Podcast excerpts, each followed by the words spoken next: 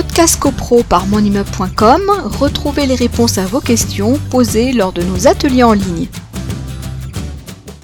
La durée de prescription de 30 ans, euh, on nous demande si ça fonctionne sur des travaux qui ont été euh, réalisés sans autorisation.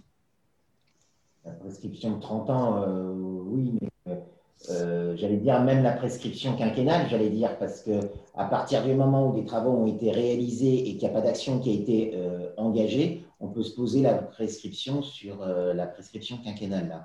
Non, parce que souvent, la prescription trentenaire, on nous la ressort, c'est ce qu'on appelle euh, l'usucapion. C'est souvent, c'est euh, des, euh, par exemple, des copropriétaires qui se sont accaparés, oui, c'est le mot, une partie commune. On le voit dans l'ancien, par exemple, un copropriétaire du dernier étage qui est allé abattre une cloison pour agrandir une cuisine ou une salle de bain en, prenant, en, s'accaparant un, un toilette qui était anciennement, très anciennement collectif, mais qui n'est utilisé par plus personne, si effectivement euh, ce copropriétaire euh, parvient à démontrer euh, qu'il en a pris possession depuis plus de 30 ans, c'est la fameuse usucation, il en devient propriétaire, etc., avec une preuve. on n'est pas là pour faire la, démonstration, mais c'est souvent, les gens ont, cette idée de prescription trentenaire, mais voilà, généralement, je pense que si des travaux sont exécutés, on doit le savoir, non, a priori un peu plus tôt quand même.